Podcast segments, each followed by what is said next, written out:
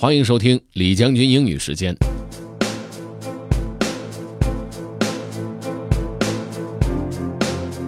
今天和大家分享的这篇文章，作者呢是要提醒自己，他不只是在去别的地方的路上，其实当下也是他的目的地。虽然有的人可能会觉得这个态度不够积极向上，但其实它也有存在的意义。OK，let's get started. The Most Important Moment by Leo Babauta. Sometimes I forget a lot and have to remind myself about a lot. I'm not on my way somewhere.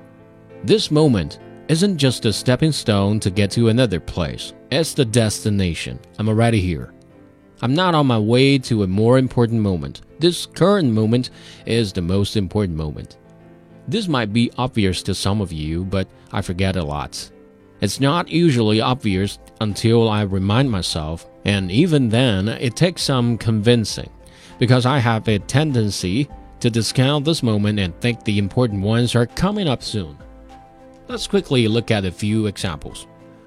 You're in traffic, quite literally on your way to another destination.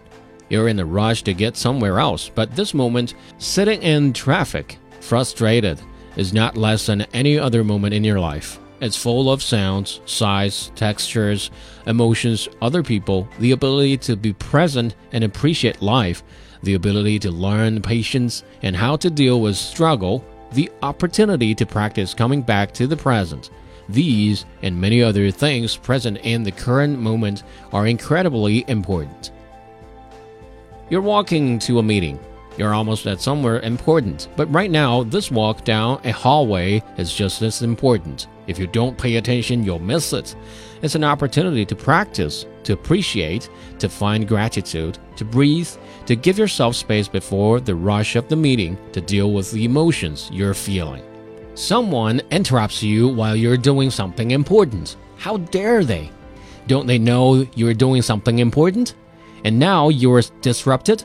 But this moment of noticing your frustration, this opportunity to bring your presence to this other person, this opportunity to appreciate this other person and be curious about them, these are also super important.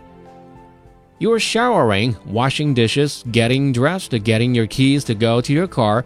These are times of rushing to the next thing. They are also destinations in themselves. If you pay attention, there are spaces between, times to practice, times to notice, many meditations.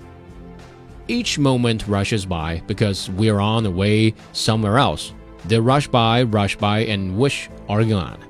We don't notice them because they are unimportant. Our lives become a huge pile of unnoticed, unimportant moments on our way to more important things. The important things also get tossed on the same pile until we're left wondering where it all went. Each moment is like the dew on grass, fragile, ready to evaporate, precious. Let's not waste each dew like moment with neglect. 作者要表达的意思应该就是活在当下。更多内容大家可以关注重庆之声的微信公众号，搜索“重庆之声”。 进入品牌就可以找到李将军英语时间了。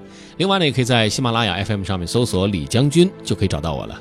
OK，that's all for today. Thanks for listening. This is generally 李将军。下期节目见。